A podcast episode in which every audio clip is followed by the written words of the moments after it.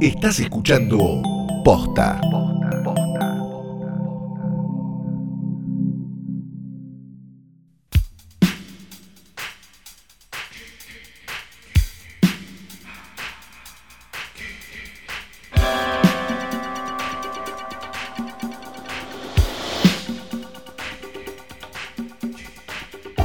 Buenas tardes, buenas noches o cuando hayan decidido darle play a esto, que no es una cosa más ni una cosa menos tampoco que un nuevo episodio de Hoy tras Noche, el mejor, más grande y único podcast de cine del mundo, cine y series, conversatorio.com.podcast.posta.fm. Mi nombre es Santiago Calori.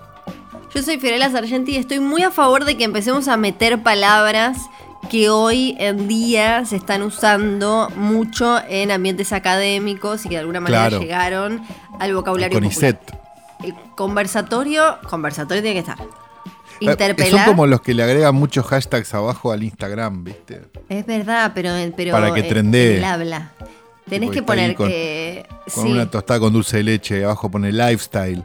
¿Viste? Como, no sé, boludo. Eh, tenemos conversatorio, tenemos interpelar, tenemos. Cine y series. Cine y series. Hegemónico tiene que estar, de alguna Tiene que manera, estar. me parece. Sí, sí, sí, sí, sí. sí, Sí. sí. Em, bueno, Aliade. ahí ya tenemos. Aliade no sé, porque para mí ya hay un uso irónico que, que te resta. O sea, o te sumo o te resta, ya es como porque empieza a ser un chiste que ya está medio gastado, tal vez, y te termina restando. Pero no, ¿no? no vamos a hablar todo el capítulo de Nico Andreoli, vamos a hablar este, de otras cosas también, ¿no? Sí, vi- parece que vimos una película, pero además eh, Sí. tenemos el escritorio que está, hay que decirles, porque entre tanto alcohol en gel y lavandina y trapito ayudín eh, está espectacular, está pasando por un gran momento. Flor no ha traído este escritorio al pedo porque sobre él ya no descansa el cuerpo muerto de Daniel Tiner, sino el de Goldie Legrand, recién, recién, recién este, traída, así que nos pone muy contentos. Está, está casi intacta, la verdad que es este, muy vívida la imagen este, junto a ella. Este, la, eh, la imagen con y sin perspectiva de género de Rita Hayworth, un logo bordado de hoy tras noche por una mujer que nos ama, nos odia. ¿Quién sabe qué le pasa realmente? Sí. Ya a esta altura no sabemos. Nos interesa saber igual. Iba a decir y no nos interesa, pero no, sí, nos interesa saber cómo Siempre está. nos interesa. Así que si por favor este, nos puede mandar una señal de vida y decirnos estoy bien, pelotudos o algo por el estilo, que es en general como nos trata, este, puede hacerlo a nuestras redes sociales habituales. Eh, y junto a ella, la imagen de un hombre nacido en Fukuoka, Japón, Fukuoka. en 1939, con el nombre de Sadao Maeda, pero que es más conocido como Sony Chiba. Sí. Quizás lo tengan a Sony Chiba, quizás no. Es un poco una mezcla de cosas que quizás no sepan. Eh, ¿Lo tienen a, ¿Lo tenés a Sony Chiba más o no menos? lo tengo, te lo debo, te lo debo. Bueno, Sony Chiba era un, era un actor, es un actor de, de películas de artes marciales, ultraviolento y con cara de pocos amigos, digamos. Sería como, digamos, si, no sé cómo explicarlo, pero sería un poco el, el Chuck Norris, ¿no?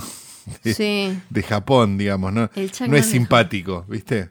ok. Viste que tenés como el, el que es simpático y el que no. Viste, no sé, Sí. Bruce Lee era medio simpático. Dentro de todo, Jackie Chan era súper simpático. Sony Chiba Claro. no. Sony Chiba era como. No. Era un, un duro. Sería el, Ah, un ok, Belmondo rudo, rudo. De Sí. Japón. Y eh, tiene una serie de películas que, si mal- mi memoria no falla, son cuatro, que son las películas de Street Fighter, que son las películas de los 70, que este, fueron bastante famosas en, en el circuito, digamos, del Grindhouse este, mundial, sobre todo de Estados Unidos, pero, pero, pero mundial en general. Estas películas fueron vistas por este, alguien llamado Quentin Tarantino y fue, se hizo bastante fan. De hecho, Mm. en prácticamente todas las películas de, de Tarantino hay algún homenaje a Sonny Chiba de alguna manera. De hecho, si no me equivoco, está en Kill Bill Sonny Chiba, de hecho. Pero es tan grande la influencia de, de Chiva sobre la filmografía de Tarantino que si uno ve una película de 1976 que se llama The Bodyguard, la película empieza con un rodante donde alguien lee este, una cita bíblica este, y la cita bíblica aparece ¿no? este, sobre la pantalla un poco como el comienzo de la masacre de Texas, donde básicamente lo que hacen es leer el Ezequiel 2517, que es lo que después este Samuel Jackson hace en Pulp Fiction, con la única diferencia que en lugar de decir, y sabrán que mi nombre es el Señor, dice, y sabrán que mi nombre es Bodyguard. Y es maravilloso porque, bueno, pasó como 20 años antes que Claro. Pulp Fiction. Esa es la razón por la cual el querido Sonichiba está en nuestro portarretratos.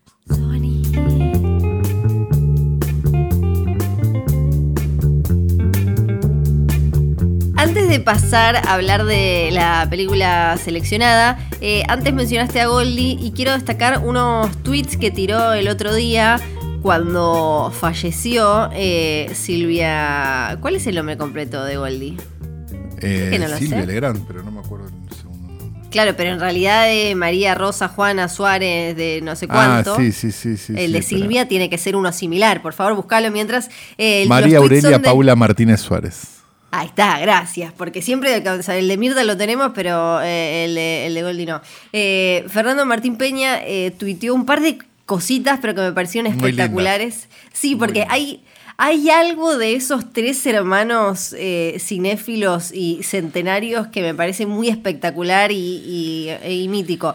Eh, puso, Goldie era fan del programa y alguna vez hasta nos dio una mano para que se mantuviera al aire. Sabía muchísimo de cine y le ayudaba en ese conocimiento la extraordinaria memoria que compartía con sus hermanes. Tenía un amor incondicional por Hitchcock. Solía llamar a casa durante la emisión, una o dos de la mañana, para preguntar un dato o agradecer una película. De las que hizo como Silvia Legrand me gusta especialmente El Juego del Amor y Del Azar de Torres Ríos y sé que a ella también, bueno, y se despide, adiós querida señora, abrazo a José, me parecieron muy lindos. Muy eh, lindo, sí, muy Sí, y además me encanta pensar en Goldie mirando Filmoteca. Dos de la mañana casa. llamando. Sí, agarrando el teléfono y dice, yo lo voy a llamar Peña. a Fernando. Sí, claro. Con un puchito Hermoso. en la mano. Sí, sí, sí, hermoso. Un beso. Agarra el teléfono con, el, con la mano del pucho, me lo imagino así. Sí. Y aparte, como que ahora quiero eh, quiero una película de esos de, de esos tres hermanes, eh, como decía Peña, en, en, en el pueblo, con cómo iban al cine, cómo les llegó tanto cine. eh, me, me parece como espectacular toda esa historia. O sea, tienen 90, más de 90 años.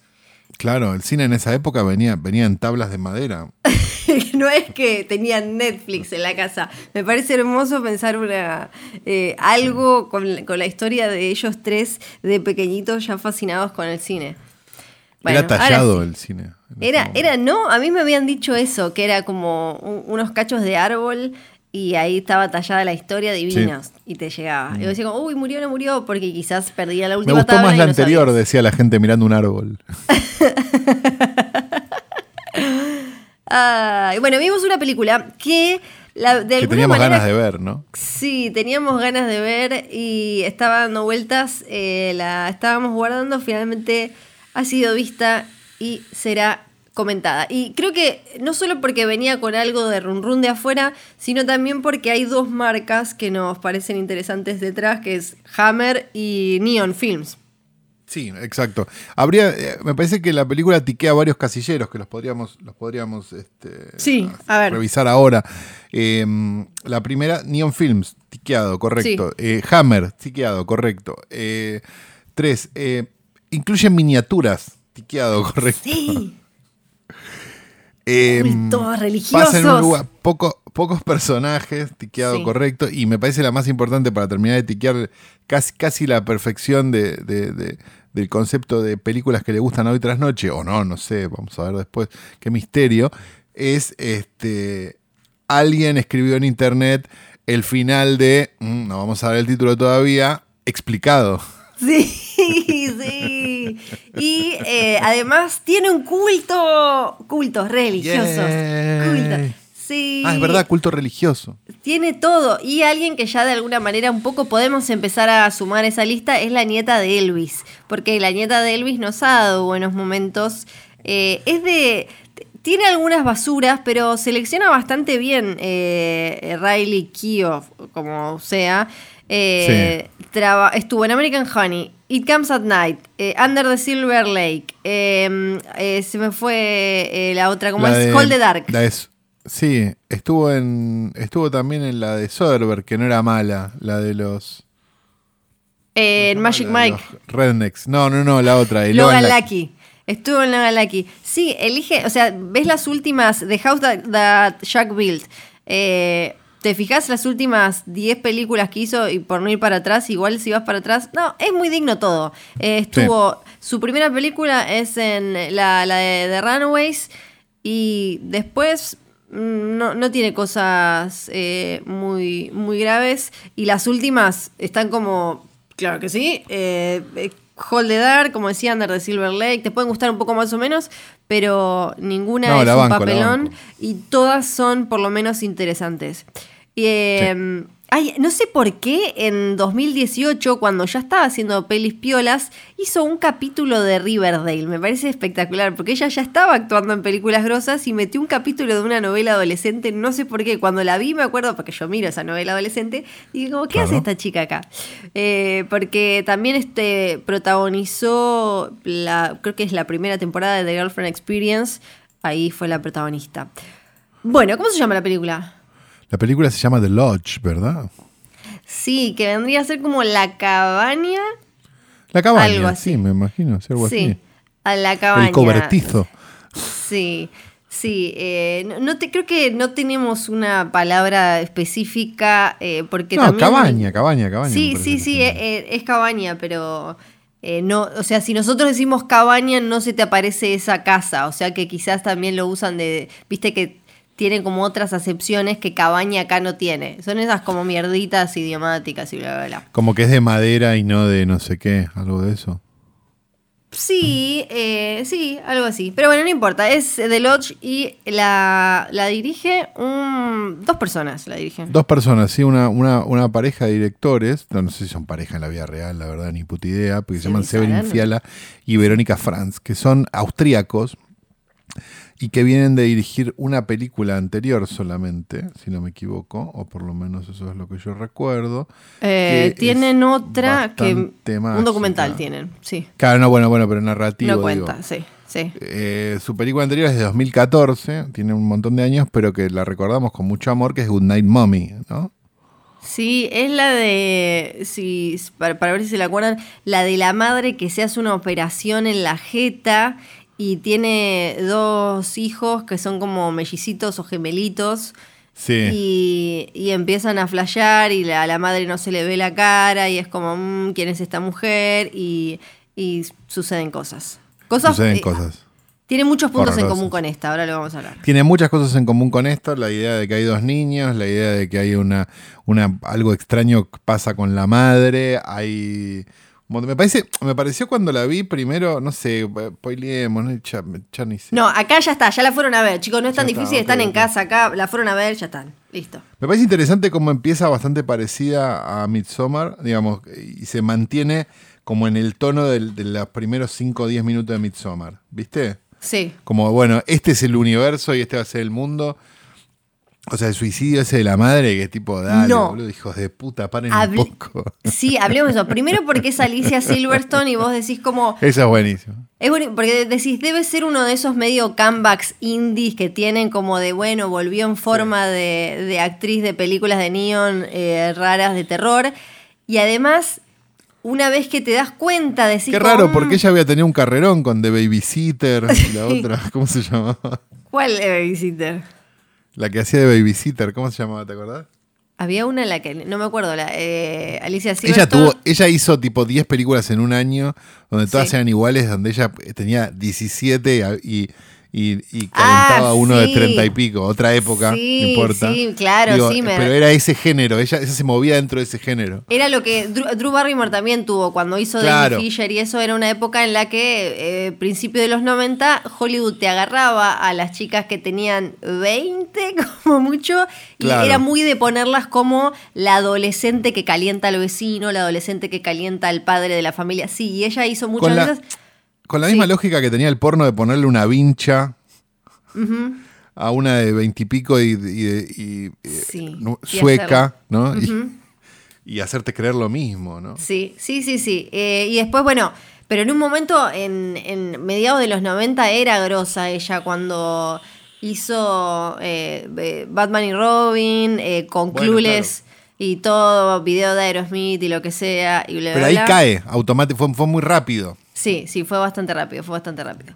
Eh, y bueno, y ahora lo que más me gusta de esa escena es que no solo pensás que Alicia Silverstone va a tener un rato más, sino que una vez que te das cuenta que ella está por planear algo así, o sea, es un segundo porque dura nada, que Nada. decís como, vos- vos- se sienta, pone el vino y vos decís como, uy, va a hacer algo, pero entre que agarra el arma y se pega, es, es como un milisegundo, me gusta Nada. porque logra Sí, sí, sí. sorprenderte aun cuando más o menos vos sabés lo que, que, que- que va a hacer algo así. Me, claro, me que no gusta anda que- bien. la escena, claro, ejecuta eso de manera eh, sorprendente, sorprendente y eso después para mí se repite un par de veces al final y, Sí. y me gustó. Y también hablando de truquitos que usa la película al principio, me gusta que no la veamos a la, a la madrastra hasta... Hasta eh, que suba el auto. Hasta que sube el auto. Eso, porque yo me acuerdo como, ah, ¿qué, uh, qué actriz será o qué no sé qué, porque no me acordaba que estaba eh, esta piba.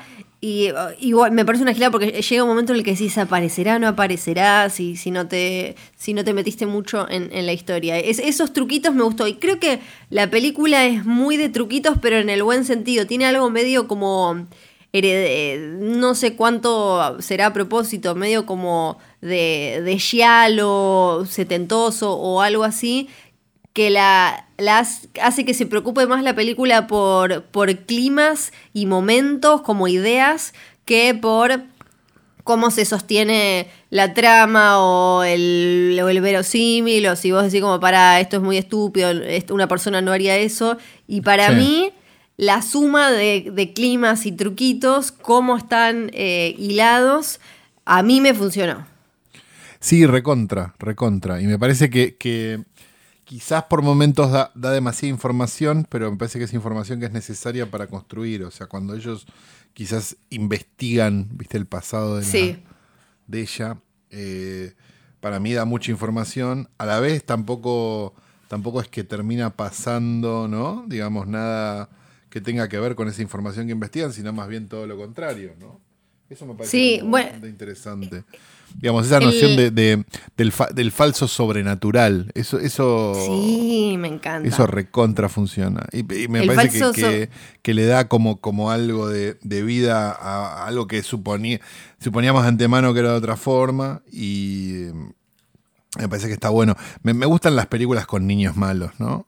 Sí, niños malos, me, me encanta porque acá son niños malos simplemente malos, no poseídos por no sé qué, son No, niños, Sí, no. niños que la vida les jugó una muy mala pasada y entonces se convirtieron en crueles. eh, eh, Claro. eso, y y, mm, me gusta también esto que decís, en el falso, sí, el falso sobrenatural, que es que la, la película construye todo eso sobre el fanatismo religioso y sobre el dogma religioso y cómo podés armar eso sin tener que llegar a existe de verdad el demonio, sino simplemente como, eh, mira, podés llegar a este extremo, a un extremo tal que te que, que eso quiebra tu salud mental y vas a terminar creyendo que todas estas cosas son reales, pero en realidad quien las está, la, la mano que hace eso sos vos.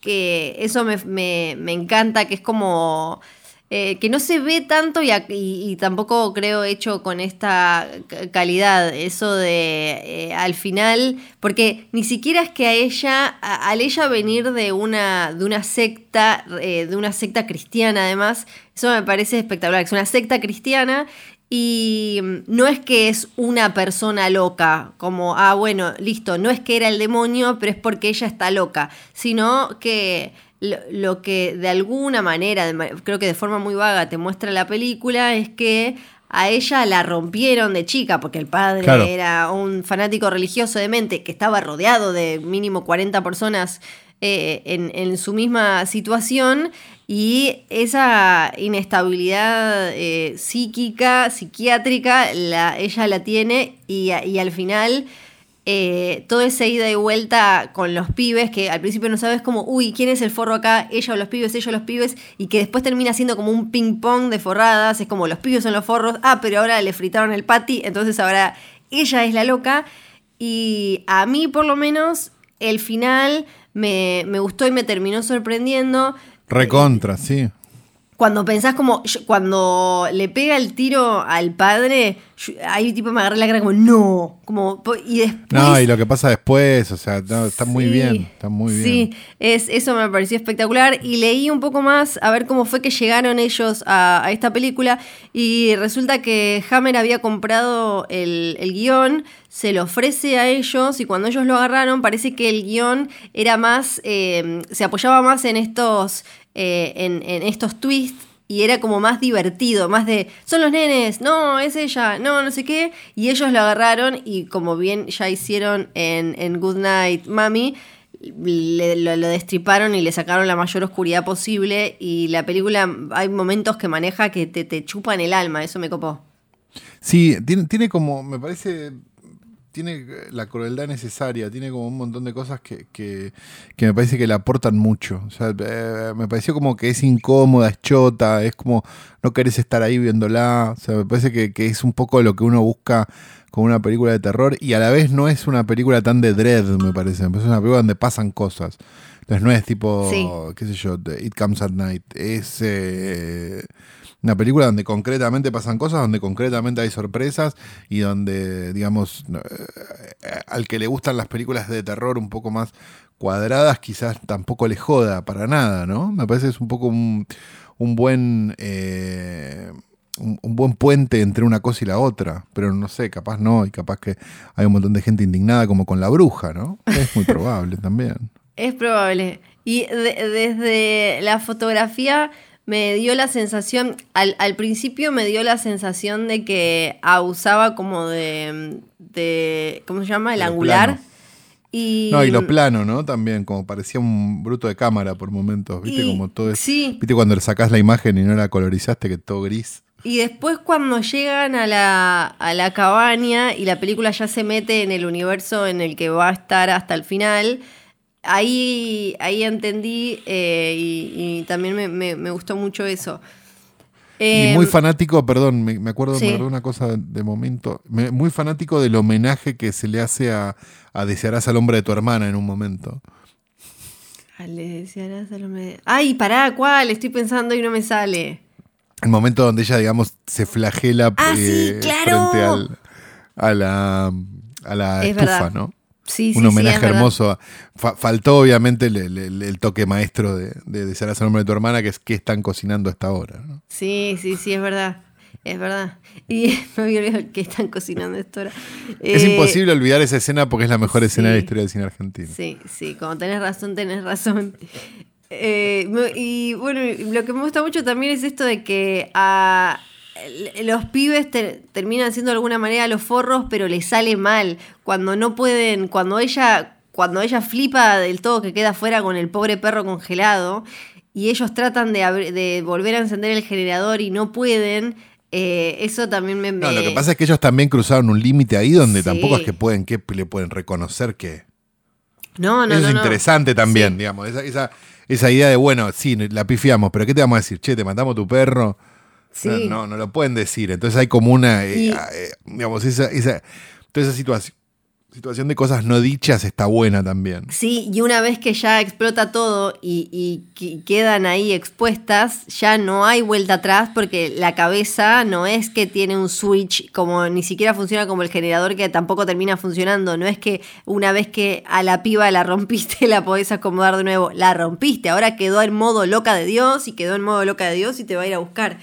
Y, y a partir de ahí eh, todo me encanta. Me encanta también cómo lo, cómo lo lleva adelante ella, que bueno, ya dije soy medio fan, pero es clave. eh, ella al final, la escena de la, de la muerte de él también me parece fabulosa. Que lo siente en la mesa y que le veamos el cacho de atrás, me encanta. Eh, ¿Qué más? Eh, otra cosa. Ah, sí, lo que. Cuando me refería como las partes que yo me imagino que eh, son, son flojas. eh, la película es- creo que es consciente de que, de que eso es flojo, pero no, como no lo usa, no le interesa, que son las de las decisiones de los personajes, como el plan del padre es estúpido desde el vamos, porque cualquiera que haya estado, y acá ella la foguina, eh, cualquiera que haya estado en un lugar de nieve, vos no te vas cuando en pleno Lugar de invierno. nieve. En pleno invierno, en un lugar que nieva de esa manera, no te vas y, y de- dejas esa situación comprometida y decís vuelvo para Navidad sabiendo que mañana nieva un montón, se les puede cortar la, la luz, se le puede, Claro. o sea, se le puede cagar el, el generador, puede- se pueden cerrar las rutas y tenés que ir a buscar el coso como lo va a buscar y qué sé yo, nadie haría eso. Eh, así que No, esas cosas claro. son bastante estúpidas, pero, pero me parece que la película es consciente de eso y no le importa. Bueno, Así que me gustó. Yay, a mí me re gustó. Top 10 del año, ¿eh? Yo ya te lo digo, yo esta la pongo, ¿eh? Dice, esta la pone.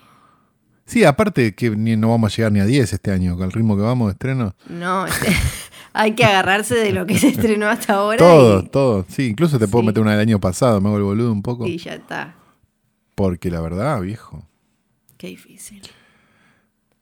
dicho todo esto, vayan a verla, ¿no? Ya la vieron, no sé, ni idea. Ya la vieron, si llegaron acá ya ¿Cómo la vieron. hacen? ¿Escuchan y después lo ven? ¿Lo ven, Ay, ¿nos escuchan? cuentan? ¿Hacen caso, Sí. no hacen caso? ¿Cómo saber, no? Para mí un montón no hacen caso y escuchan el episodio y ahí ven con todos los spoilers si, van- si les gusta la película y la van a ver o no. Para mí hacen eso. La verdad. Pero para mí hacen eso ustedes. Yo estoy segura que hacen eso. Bueno, no sé, Mm. fíjense. Cariños.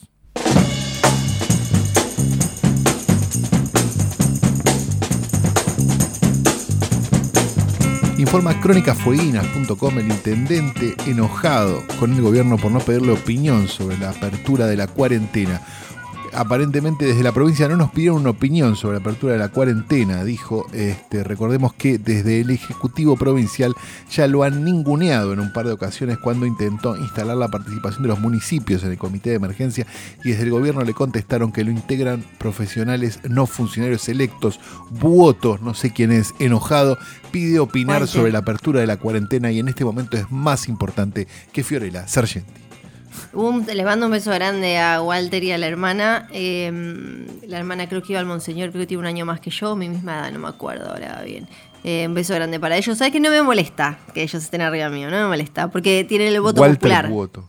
Walter Sí, Claudio. Buo- Raúl Buoto. Buen nombre. Porque, eh, viste la gente que se confunde los centennials con millennials y le dice todavía a la gente joven millennials. Bueno, eh, Sí. en Ushuaia hay un intendente millennial. Los millennials ya son intendentes, ya no son jóvenes los millennials. O sea, Aparte es, solo natural que la gente le haya dado su voto, ¿no? Bueno, listo. Yo voy a avanzar porque si no, no se puede. Quiero decir que impresionante, ¿no? Para que lo tomen en cuenta que el episodio de la semana pasada habló del Beverly Ajá. Hills Hotel, porque esta es la saga de los hoteles. Ay, la En los caprichos de Flor. Y después, eh, el viernes, se estrenó Hollywood de Ryan Murphy, una S-E-R-I-E. ¿Y qué hotel aparece en los primeros 15 minutos? El Beverly Hills Hotel. Claro que sí, porque los caprichos de Flor saben, cuando los caprichos de Flor sa- saben, saben. Una serie que creo que ya se discutió en, en- en los, en los diarios, pero bueno, hay Sí. gente que quizás no escucha Eso los diarios, pasó. pues tampoco. Ajá. Hay gente capaz que es solo del semanal, ¿viste? Sí. Eh, una, una serie que se discutió que, que el hype te duró 12 horas, ¿no? No me duró 12 horas, la esperaba, la esperaba con muchas ganas, la vi y no está buena. ¿Qué voy a decir? El, el hype te dura lo que te dura el entusiasmo por ver algo y después lo ves y decís como... Pero bueno, vos borrás los tweets esos donde pones, ay, me muero, me muero, no sé qué, ¿los borrás o no? Porque si ¿Cómo no, los voy a borrar? Si tenía, el entusiasmo lo tenía, que soy boluda, voy a andar negando el entusiasmo que tenía. ¿No entendés cómo funciona?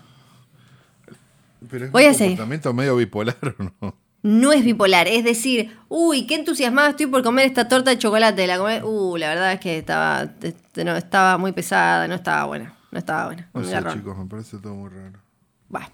Hoy vamos a cerrar el capítulo del Beverly Hills Hotel. Ya la otra vez habíamos dicho, esta vez lo voy a hacer corto, porque dijeron como, ah, Flor, hablaste un montón, hiciste como toda una intro y al final hablaste muy poco. Eh, hoy voy a, voy, a, voy a hacer un punteo súper rápido. Después van a decir, uy, yo quería más Capricho de Flor, quería mucho más, quería mucho más.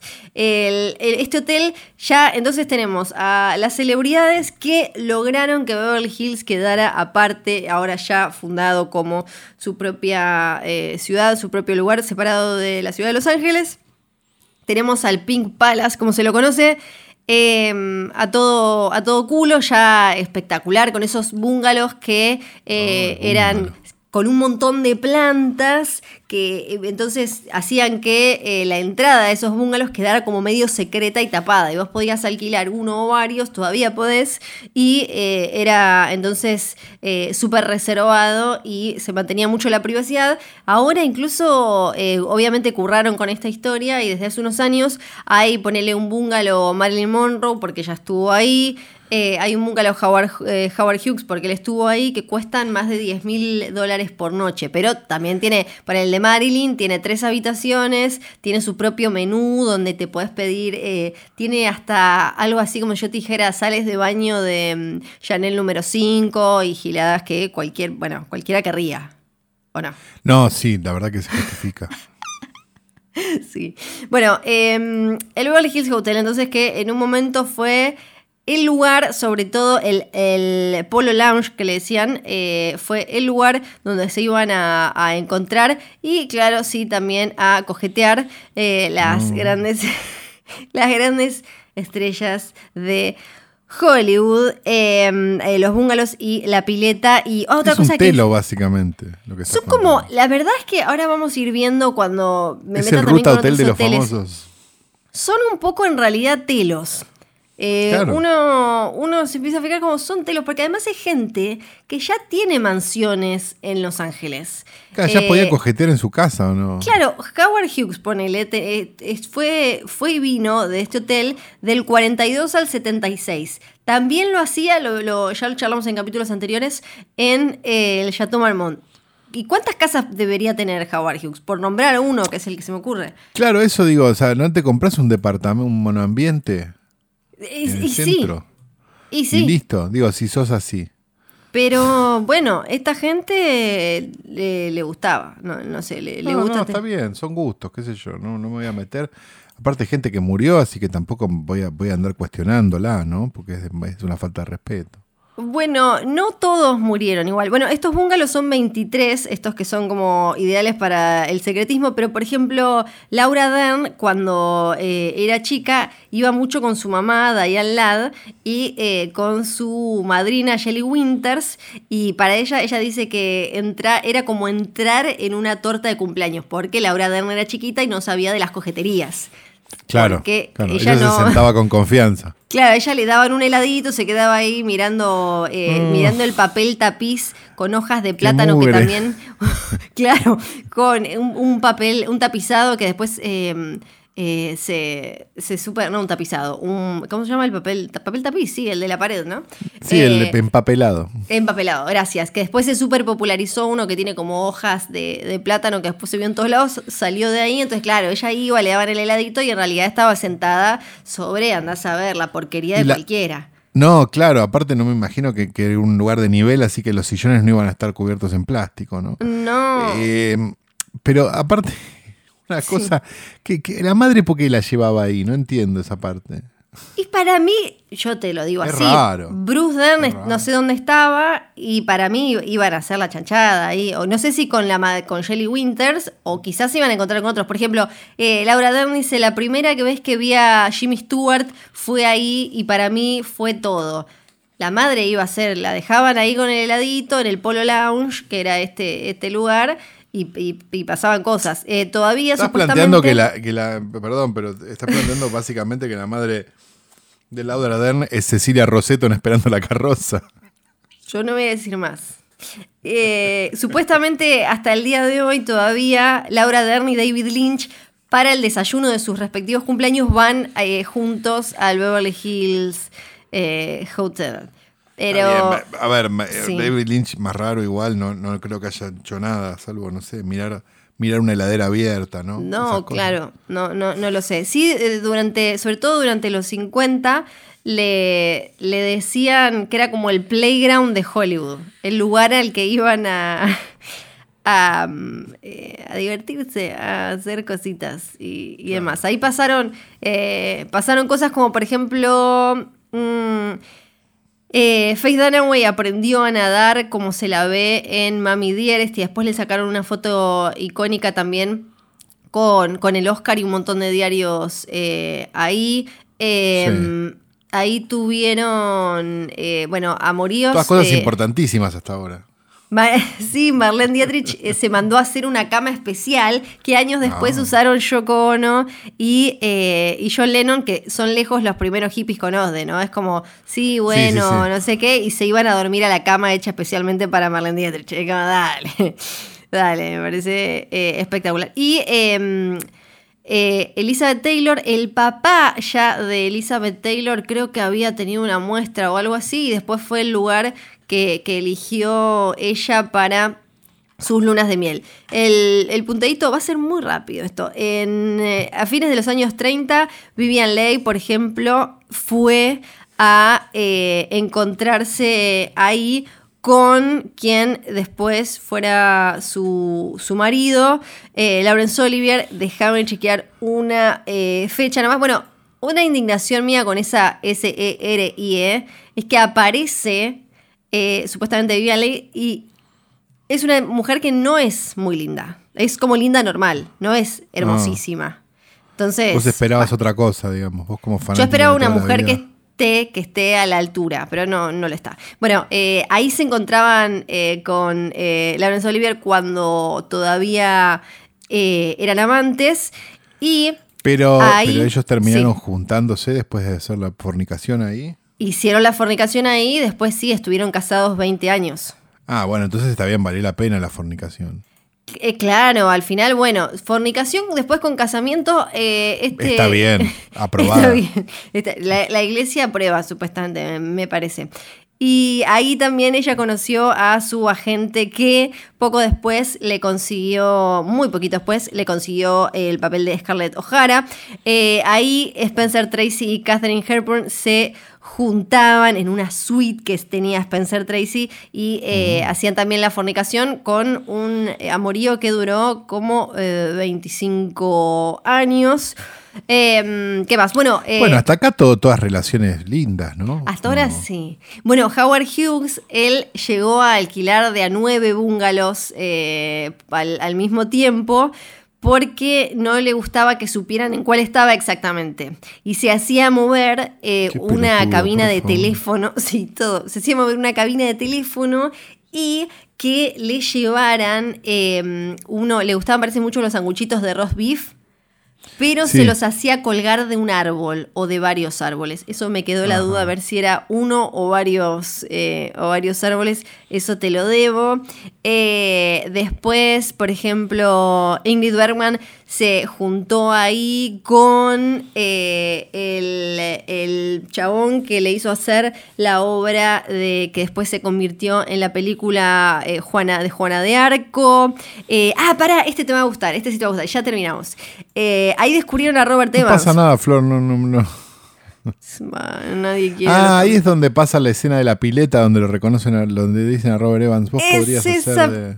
es esa pileta, es ese hotel. En 1956, un Robert Evans jovencito y muy fachero, y eh, una, una actriz más grande lo ve y dice como, "Mm, mm, mm, mm, mm", así dice. Una onda, una onda Alfano y Ale, digamos, lo que pasó. Algo así, ¿no? Una mujer que además estaba casada con Irving Talbert. Así nomás. Ah. Norma Shearer. eh, no sé si lo estoy pronunciando bien porque nunca. Hay nombres que nunca dije en voz alta de todas estas cosas. Claro. Y eh, Robert Evans después dijo: Cada recuerdo que tengo de ese lugar, me encantaría poder, eh, poder compartirlos. Pero no me gustaría ver ninguno de esos impreso que salieran, que salga en ningún lado. O sea que son No, claro. de fornicación. Son de la fornicación. Claramente, claramente fornicación. porque si Sí, no, es, muy, no. es muy interesante realmente todo esto. ¿Viste? Espero Una que no es de Espero fornica- que esto siga todas las semanas. Va a seguir todas las semanas. Eh, bueno, también obviamente tiene que ver con los Kennedy, no, no, esto no, no es de cine, pero ahí mientras estaba haciendo campaña a principios de los 60, eh, que John eh, Fitzgerald Kennedy eh, también tenía un bungalow con el, en el que se juntaba con celebridades y qué sé yo, bla, bla, bla. Y ahí también estaba la familia de Bobby Kennedy cuando se enteraron que lo, lo habían matado. Espectacular. O sea que estaba, por ejemplo, Livon Kennedy. Eh, seguramente, sí, claro. Sí, sí, sí, claro que sí. También ahí estaba el, creo que era el jefe de campaña eh, de Nixon cuando se enteró, lo de- o sea, de, de Watergate. En, en el 60 estuvo Marilyn Monroe con Yves Montand, que hicieron la fornicación también en los bungalows 20 y 21. eh, mientras estaban haciendo Let's Make Love, porque eh, a ellos, viste, se lo tomaron Claro. muy literal, dijeron como de Cukor, me parece que es. Eh, Sí. Y el, su bungalow favorito Ahora- igual era. Sí. No, eh, sigo sin entender por qué no se compraban un departamento. No lo sé. Porque o sea, bueno, ahí. evidentemente les gustaba que se supiera. un poco sí. Un poco Porque sí. si no, no Un- tiene sentido. Sí, no, no, Está no bien, lo sé. seguramente era más barato que lo que te sale ahora, pero, pero de todas maneras, como dale, con la guita que estás ganando, comprate un departamento en el centro y dejate hinchar los huevos. ¿No es más fácil meter y sacar como Susana a Cacho Castaña eh, con Monzón?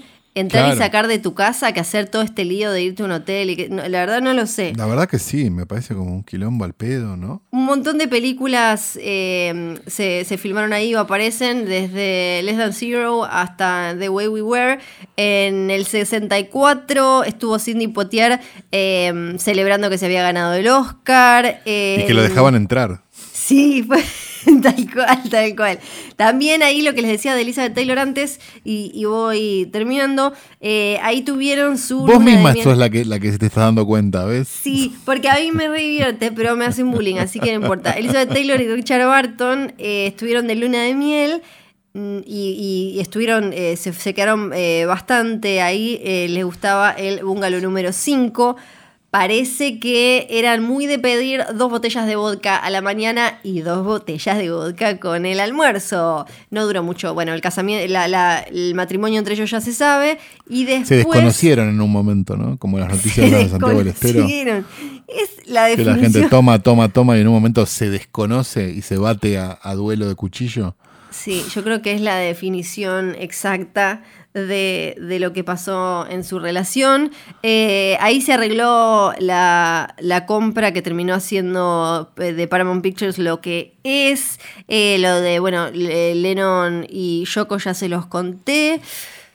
¿Qué más? Me quedó algo fuera. Ah, sí. Sí, me quedó afuera, Ah. me quedaron dos afuera. Peter Finch, quedaron dos afuera. el de Network, Sí, colapsó y se murió ahí. Siempre tiene que haber No. una muerte, porque viste, me gusta mucho, me gusta mucho, mucho siempre que eh, si menciono un hotel haya mínimo uno que, que le haya quedado ahí. Es como me parece Sos que le aporta eso, un. sí. Le aporta un no sé qué, le, le- le da un algo más. Eh, estamos hablando del Beverly Hills Hotel. Y para cerrar, tal como Ay, ay, pasó ay. con Chateau Marmont, hay una historia que involucra a Lindsay Lohan. En 2014 apareció en este hotel una lista hecha por ella supuestamente con todos los famosos con los que se había acostado. Eran No. 36 nombres que básicamente incluían a cualquier pibito que fuera más o menos famoso en entre qué sería 2005 y 2015. Más o menos esto fue en 2014. 2014. Ashton Kutcher, claro que sí. Wilmer Valderrama y más. Así que un besito grande para Lindsay, que yo sé que Oh. siempre, siempre escucha Los Caprichos de Flor. que anunció su vuelta, ¿no? Lindsay, ahora justo en la cuarentena. ¿En serio? Ay, justo Sí, porque sí. escuchó. Para mí escuchó. No tiene, escuchó. no tiene, no, no- no- no tuvo el mejor timing para volver al mundo del espectáculo, ¿no? Claro, no, claro que no.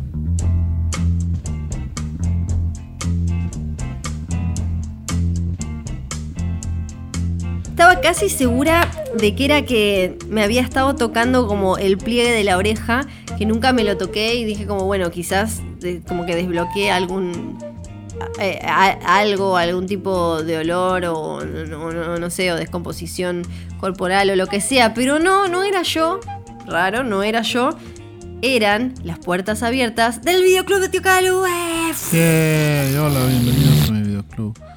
Les queremos contar que ya habilitamos el sector pileta eh, y el sector parrilla, así que ustedes pueden traer, pueden comprarse, por ejemplo, un pollo al espiedo y comerlo al costado de la pileta. Les pedimos por favor que no tiren los huesos en el agua, ¿no? Pues ya nos ha pasado y, y yo entiendo que es una fantasía muy recurrente comerse un pollo al espiedo dentro de una pileta, pero traten de evitarlo, por lo menos Sí. a los fines de la limpieza. Y también alquilamos películas, ¿no? Como Ah, servicio claro. esencial en esta Sí, cuarentena. sí. Les vengo a traer una película que yo por lo menos la vi por primera vez en un video de Transeuropa Video Entertainment, cuando eh, a mediados de los 90 esto, esto se pasó y esto se empezó a ver mucho. Es una película del año 1990, dirigida por una persona de la que deberíamos hablar más, la verdad, que se llama John Woo. Eh, director de un montón de películas bastante mágicas como El Killer, Hardboiled, bueno, Face Off, si quieren, el periodo americano este, y demás. Que ahora volvió a China y está dirigiendo unas épicas que se llaman Red Cliff, que son una locura total si te gustan las películas épicas. Pero a mediados, a principios y mediados de los 90, eh, Wu sobre todo a fines de los 80 y principios de los 90, Wu eh, dirigió un montón de películas de acción que un poco moldearon lo que, lo que sería el, cine de acción de Hong Kong y también eh, después el cine acción en general, digamos, grandes, gran, gran cantidad de cosas que vemos en películas de esta época. Después las vimos bastante replicadas en el cine americano, el, héroe volando, tirando tiros en cámara lenta, este, eh, cosas que, que, palomas que vuelan en cámara lenta, este digamos, la, noción de un personaje apunta a otro que apunta a otro, ¿no? Hay un montón de cosas que después en los 90 este, en, Hollywood hicieron dulce, venían del cine de Hong Kong. Eh, voy a recomendar, no voy a recomendar El Killer, ni voy a recomendar Hardboiled, que quizás son las dos más conocidas, voy a recomendar una... Eh, que, a mí me gusta mucho porque, porque es también un drama, o sea, es, una película de acción, pero, pero es también un drama que se llama Una bala en la cabeza, del año 1990. Eh, no sé cuánta gente la vio, no tengo idea si, si esto es... Eh, pero en la época era muy de verse esta película. Y cuenta la historia básicamente de tres amigos que se mandan una macana en Hong Kong a, finales de los 60 y se tienen que escapar a Saigón, Vietnam, a, fines de los 60, o sea, justo en medio de la guerra. Y tratan de, iniciar como una especie de, organización un poco delictiva, medio gangsteril, eh, como pueden ahí a los tumbos, en el, Vietnam de la guerra. Eh, la película es terrible, digamos, es, es, es terrible nivel el francotirador, ¿no? Digamos, es, ese tipo de terrible. Y si tienen ganas de ver este, acción bien filmada, ver un drama tremendo y se bancan un poco la música en exceso emocionante y quizás los personajes llorando de más, que es lo que suele pasar en, las películas de Hong Kong de esa época, se van a encontrar con un director que, que de verdad es uno de los mejores directores de la historia del cine. Digamos, no, no, no como, ah, bueno, no, John Woo muy meritorio. No, no, no. Es un director de la concha de la lora. Y me parece que eso es lo, lo que hace interesante su obra en general. Así que para entrar, pueden entrar por cualquiera en realidad, de ese periodo, digamos, no entraría por Face Off. Este, pero si quieren entrar más por un costado, a lo mejor no son tanto de la acción y quieren entrar por un costado más dramático, quizás una bala en la cabeza sea el lugar al cual por, el cual, perdón, ustedes tienen que entrar al cine de John Woo. Dicho esto, nada más. Qué redondito esto, ¿eh? No, me, me parece. ¿Te, salió bárbaro? Sí. Hablo todo de corrido, aparte. Todo. Y quedó un capítulo, me parece, ¿eh? ¿no? Como digno. Digno. Digno. Sí, digno. Además está abajo de la hora, así que está, está todo perfecto. Sí, porque la gente más de una hora después eh, tenemos. La gente apaga mucho, ¿no? Sí, la primera tanda ya se va, ¿viste? Se va a ver a Marcelo. sí, sí, complicado. Bueno, ya estamos. Cerramos ya acá. estamos, no nos iremos, no nos cerremos acá, no sin antes decir el bebé Sanso, primero que todo. Sí. John y Nico, Nico y John. Eh, este programa fue grabado en el estudio etéreo de etéreo. posta.fm llamado Bebe Sanso on Ice. Eh, tenemos un montón de sorpresas para ustedes para el posta online, que será el día anterior al fin de la cuarentena con lo cual será un evento desmaterializado. Eh, estamos viendo cuál es el día final de la cuarentena para poder confirmar la fecha finalmente. Y, también la gente del lugar ya nos confirmó que no tiene problema. Sí, sí, sí, sí. Y ustedes, cada uno va a tener que entender y adivinar qué, qué definimos nosotros como el fin de la cuarentena. Y ahí está como la gracia, el que llega, llega, ¿no? Porque no es lo mismo la cuarentena en Chubut que la cuarentena en Ciudad de Buenos Aires, que la cuarentena en Chaco ustedes tienen, el que adivina qué es el fin de la cuarentena para nosotros, va a acceder. Es un poco como el caldero de monedas eh, de oro en la punta del arco iris o como pingo sea eso. Porque después. Ah, y la vuelta de pingo, gracias. Se ha vuelto pingo después de 55 minutos, me encanta. El punto, no, pero también una cosa, una cosa importante es, porque nosotros cuándo estamos grabando esto y dónde estamos grabando esto. Es un misterio, porque Internet no tiene lugar, es un no lugar, Ajá. como un aeropuerto. Sí. Qué misterio, ¿no? Me quedé pensando, ¿verdad? Un aeropuerto, tremendo. Bueno, me voy a, me voy a quedar con eso y me voy. Muchas gracias, Santiago Calori, por todo esto. ¿eh? Adiós. Federo Sargenti, un cariño grande para todos los tuyos.